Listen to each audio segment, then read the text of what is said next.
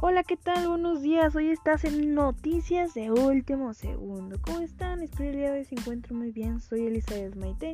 Vamos a hablar sobre diferentes temas. Vamos a hablar sobre tips, sobre noticias que ha pasado durante todo este tiempo de la cuarentena.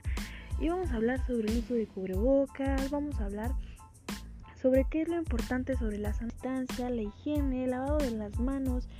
En absolutamente todo ese tipo del coronavirus y todo, vamos a hablarlo. También vamos a hablar y responder preguntas, vamos a hacer debates.